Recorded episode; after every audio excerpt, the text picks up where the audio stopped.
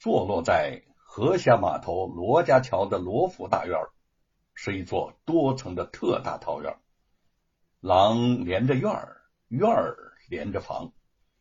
后院建有占地甚广的花园，园中假山嶙峋，亭台楼阁，石桌凉亭，无所不备。罗万金号称山阳县首富，从这所庞大的宅院中。便足足的可见一斑了。只不过生活在这所大宅院中的人，却是心情迥异。歌舞寻欢、醉生梦死者有之；春花秋月、悲恨往事者亦有之。白雪燕闲来坐在这秋龙一样的宅院里，不免感事伤怀，心事潮涌。他的身世凄凉。被罗万金花二百两银子从人贩子的手里头买下了，就此入了罗府。大好青春便被这个五十多岁的好色之徒糟蹋挥霍，还以为他会感恩戴德、死心塌地。想到这儿，不由得心下悲凉，莫可名状。好好的服侍我啊！我亏谁呀？也亏不了你。嘿嘿嘿。最近，罗万金接到了表兄严嵩的书信，要去趟京城。临行之前，他又来到了白雪燕的房里。你听好了，要是我不在家的时候，你有什么歪想法，我罗家可有扒皮抽筋的家法呀！啊！哈 哈说着，他从怀里头摸出了一块玉佩，送给了白雪燕。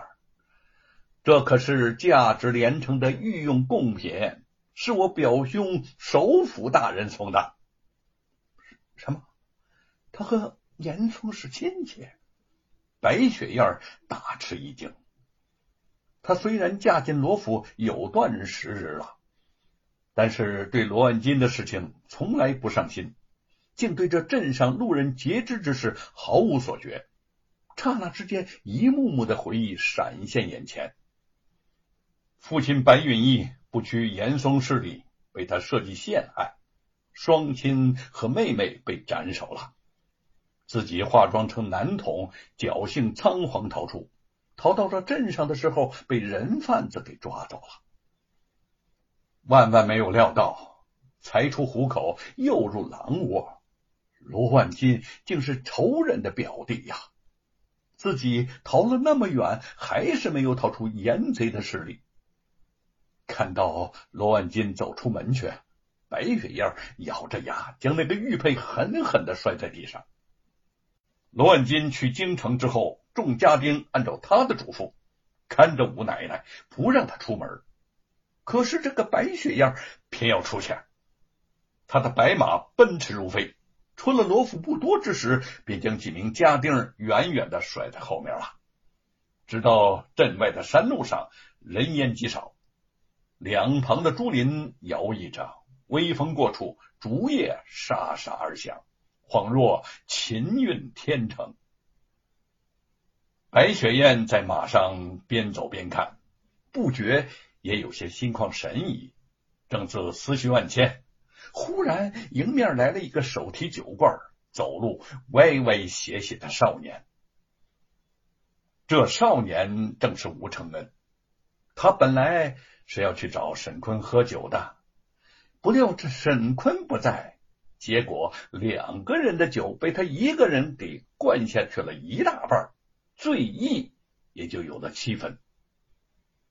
在山路上。吴承恩一边走着，一边模仿着猴子的动作，抓耳挠腮，窜来窜去，样子十分滑稽。白雪燕见对面有人，山路狭窄，便下马让路。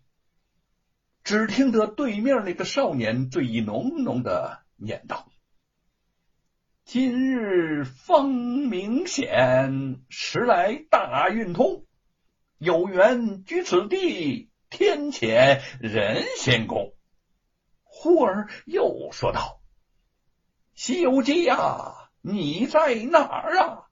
我吴承恩什么时候能看到你呀？”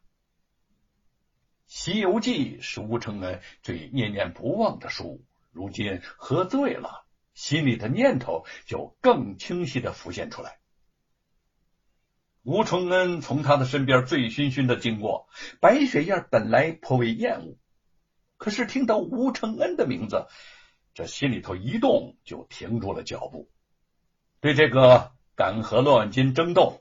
被压在假山之下，却安然无事，危难之中救出姐姐的少年，他一直心怀好奇，却未得见一面。正要仔细的打量他一番，却见突然之间，吴承恩一脚踏空，滑下了陡坡，翻翻滚滚的直落到了坡下的深沟里去了。白雪燕一惊，扔下缰绳，想着去救他上来。他探身。望了过去，只见那个深沟极深，两旁陡峭异常，滑不留主。他试探着抓住坡上的草藤，往下慢慢的滑去。可是那个草藤突然断掉，不但救人不成，连他自己也滑了下去，一下子就摔到了吴承恩的旁边。白雪燕见他昏迷不醒，也不知道是摔晕了呢，还是喝醉了。反正是不省人事，便掏出了一块白手帕，轻轻的擦着他的脸，唤道：“吴公子，吴公子。”过了一会儿，吴承恩醒转过来了，看到白雪燕，猛然吃了一惊：“这是什么地方？你是谁啊？”“你别慌，我是……呃，我来镇里走亲戚的。”白雪燕晓得吴承恩憎恨罗万金，如果知道自己是罗万金的小妾，绝不会理睬自己，所以就找了个托词。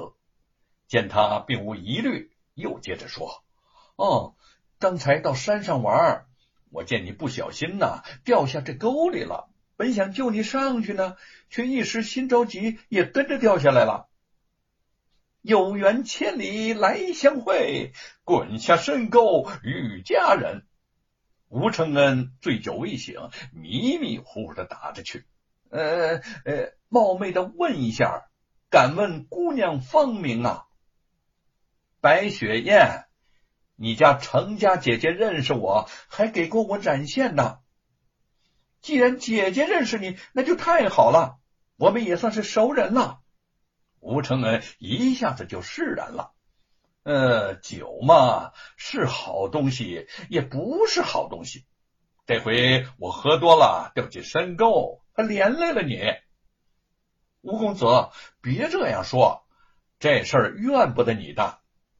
虽然骑马饮酒乃是男儿本色，但是今日教训足以为戒。从今以后，你就不要再贪杯才对。白雪燕一边说着，一面打量着周边的地形。这条沟通向了山体，沟底离地面约有两丈之高，沟壁陡峭，沟宽不到五尺。看上去滑下来很容易，可是再想爬上去，那可就太难了。他不由得面露愁容。吴承恩也发现了这个事实，见他发愁。故意笑着说：“哈哈哈，贪杯就不贪了，酒呢还是要喝的。大英雄哪有不喝酒的呢？喝了酒，普通人也能变成了英雄。酒壮人胆嘛。”这种理论果然让白雪燕忍不住的笑起来了。谬论，谬论！酒鬼给自己找借口呢。我可不是什么酒鬼。吴承恩一本正经的反驳：“我是美猴王，美猴王。我爹爹在世的时候给我讲过美猴王保护唐三藏西天取经的故事，说唐三藏为了普度众生而去天竺国求取真经，一路上历经九九八十一难，多亏美猴王保护，他才得以功德圆满。”想到自己的父亲，白雪燕心中一痛，赶快转变了话题儿。我们得想办法上去。吴承恩也爬起来了，仔细的打量了一下周围。往上爬是爬不上去的，还是向前走出去的那种可能性比较大。这两个人顺着沟往前走了没多远，便发现了一个洞口。吴承恩探头看去，只觉得寒凉之气扑面而来，洞内黑暗阴森，深不见底，也不知道对面有没有出口。他拾起了一根枯木棒，试探着向洞里头走了几步。白雪燕犹豫了一会儿，在后边也慢慢的跟了进去。